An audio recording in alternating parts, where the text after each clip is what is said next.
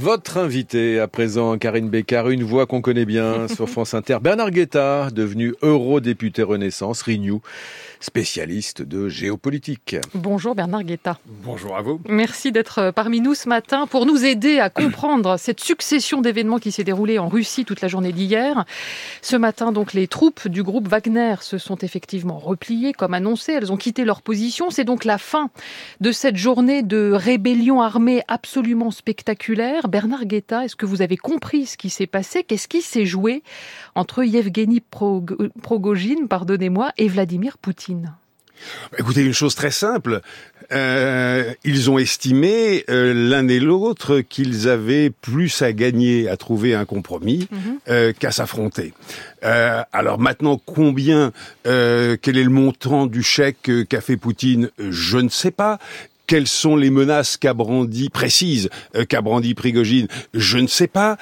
Le contenu du deal, ce n'est pas que je ne le sache pas, c'est que personne ne le connaît à part ces deux hommes.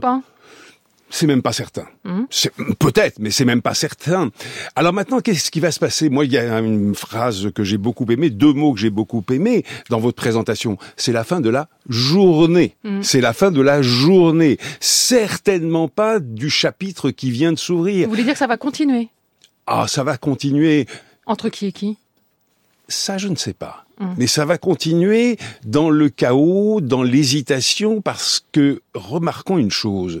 Hier matin, Monsieur Prigogine euh, arrive, prend une ville, pas n'importe laquelle. Rostov, c'est quand même une ville importante.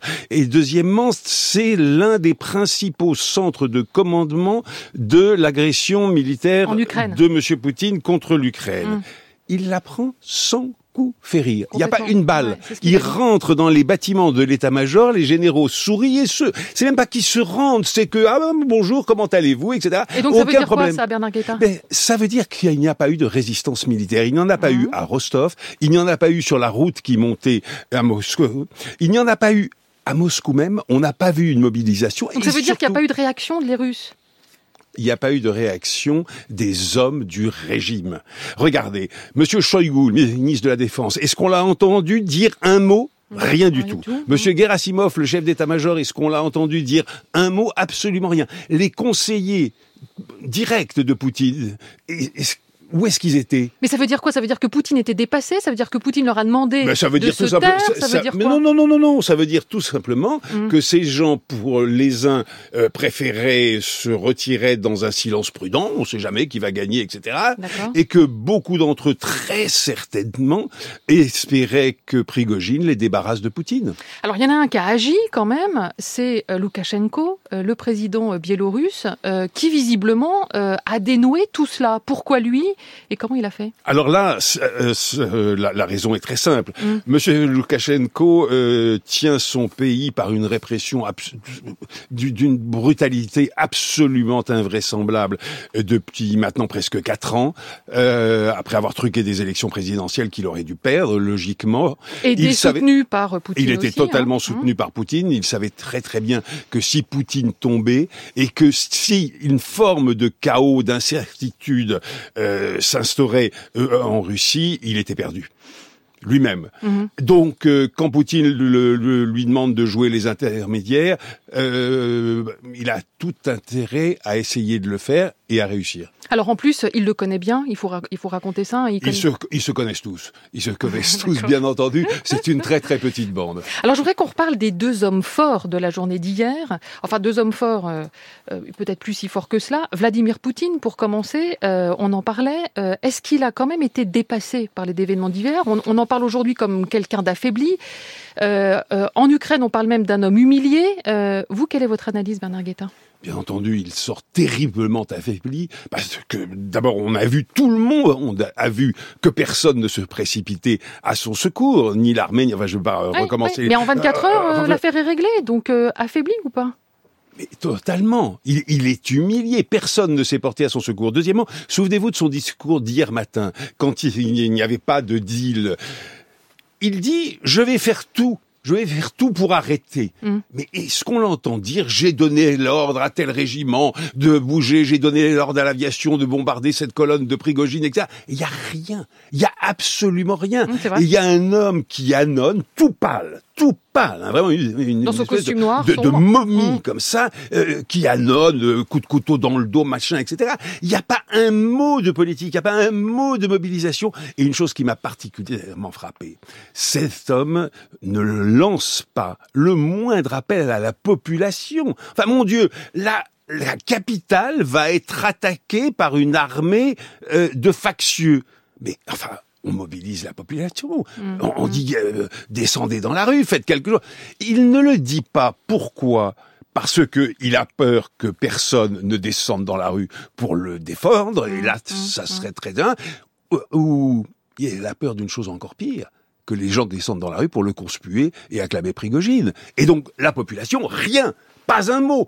Donc, a Elle pas, a, elle y a a un avis, appel- cette population? Pardon? Elle a un avis, la population, sur ce qui se passe en ce moment? Vous qui avez été correspondant euh, à Moscou quelques années? Écoutez, moi j'entends dire depuis un an et demi Mm. euh, que la population russe serait massivement du côté de Poutine et du côté de la guerre. Je n'ai jamais cru à cela. Absolument jamais.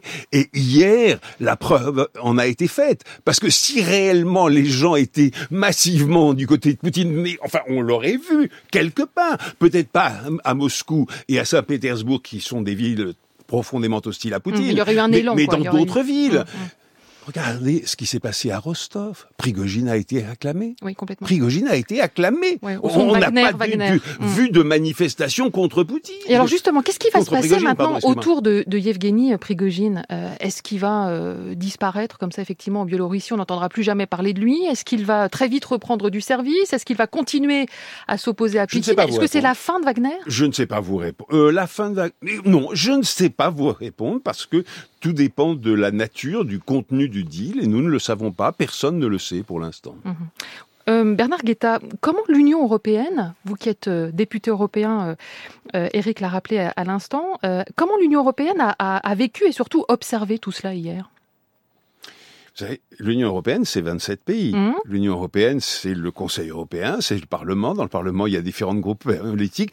L'Union européenne, ça n'existe pas comme Alors nos entité. dirigeants européens, si vous Alors, préférez. nos que- dirigeants européens, je trouve qu'ils, et américains d'ailleurs, Oui, je trouve qu'ils ont réagi prudemment et intelligemment en disant très sobrement euh, qu'ils suivaient, euh, qu'ils observaient le déroulement des faits, ou je ne sais plus quelle était la formule. Ils n'avaient pas, ils n'auraient pas dû, ils ne l'ont pas fait bien heureusement, ils n'auraient pas dû se mêler de cela.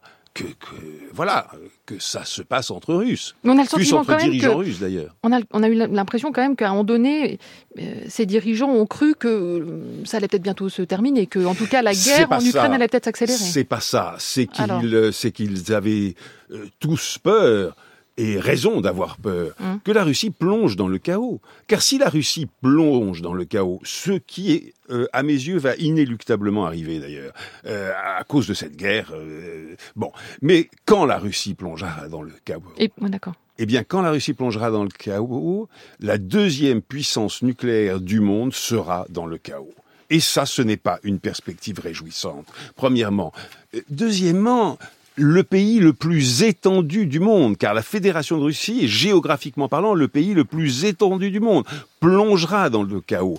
Ça signifie qu'un immense territoire doté de l'arme nucléaire à nos frontières, celle de l'Union européenne, sera dans le chaos, dans une guerre civile, avec des interventions discrètes ou pas discrètes de la Chine, de, j'allais dire, de l'Empire ottoman au nom de la Turquie, mais de bien des gens, de Daesh, des mouvements islamistes les plus violents, qui essayeront de retrouver un de nouveaux lieux d'état-major en Tchétchénie ou dans d'autres républiques musulmanes. Vous êtes en train de vous dessiner un avenir euh, très très sombre. hein Mais bien sûr que oui, Mm. bien sûr que oui.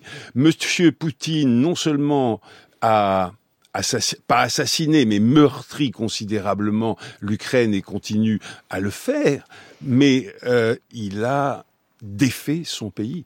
Je crois qu'il a défait son pays. L'Ukraine ne sera pas défaite. La Russie, oui, court le risque. Alors ça dit, l'Ukraine ce matin, grosse déception, grosse douche froide quand même. Elle devait imaginer que cette guerre allait s'accélérer ou en tout cas lui donner une opportunité nouvelle et elle est ratée. Oui, écoutez, à mon avis, l'opportunité de nouvelle, elle se présente pour l'Ukraine, euh, deal entre Prigogine et Poutine, ou pas. Évidemment pas. Évidemment. Non, non. Écoutez, euh, imaginez. Non, mais on le- est surpris. Par exemple, le président, euh, euh, le président ukrainien ne s'exprime pas ce matin. On s'attendait euh, peut-être à une prise de parole. Non, Pourquoi? écoutez, bon, parce qu'il est, il est prudent, il attend de voir, comme tout le monde, euh, comment ça va tourner. Il va parler, euh, j'imagine, hein, j'en sais rien, il m'a pas fait de confidence, mais il va parler dans la journée, certainement, tu vois, il parle tous les jours. Alors ça, il n'y a, pas- il y a pas de discussion. Mais re- revenons, revenons, euh, revenons à la déception des Ukrainiens. Imaginez euh, le troufion moyen russe Mm. dans ces tranchées. Tous ont un téléphone portable. Tous suivent les réseaux sociaux. Ils ont tous suivi, heure par hier. heure, minute par minute, ce qui s'est passé, à, ce qui s'est passé à Moscou. Ah, ça les encourage pas à se faire tuer pour Monsieur Poutine. Ça, c'est sûr. Merci beaucoup, Bernard Guetta, de nous avoir euh, décortiqué tout cela ce matin. Je vous souhaite une belle journée. Et- À vous de même.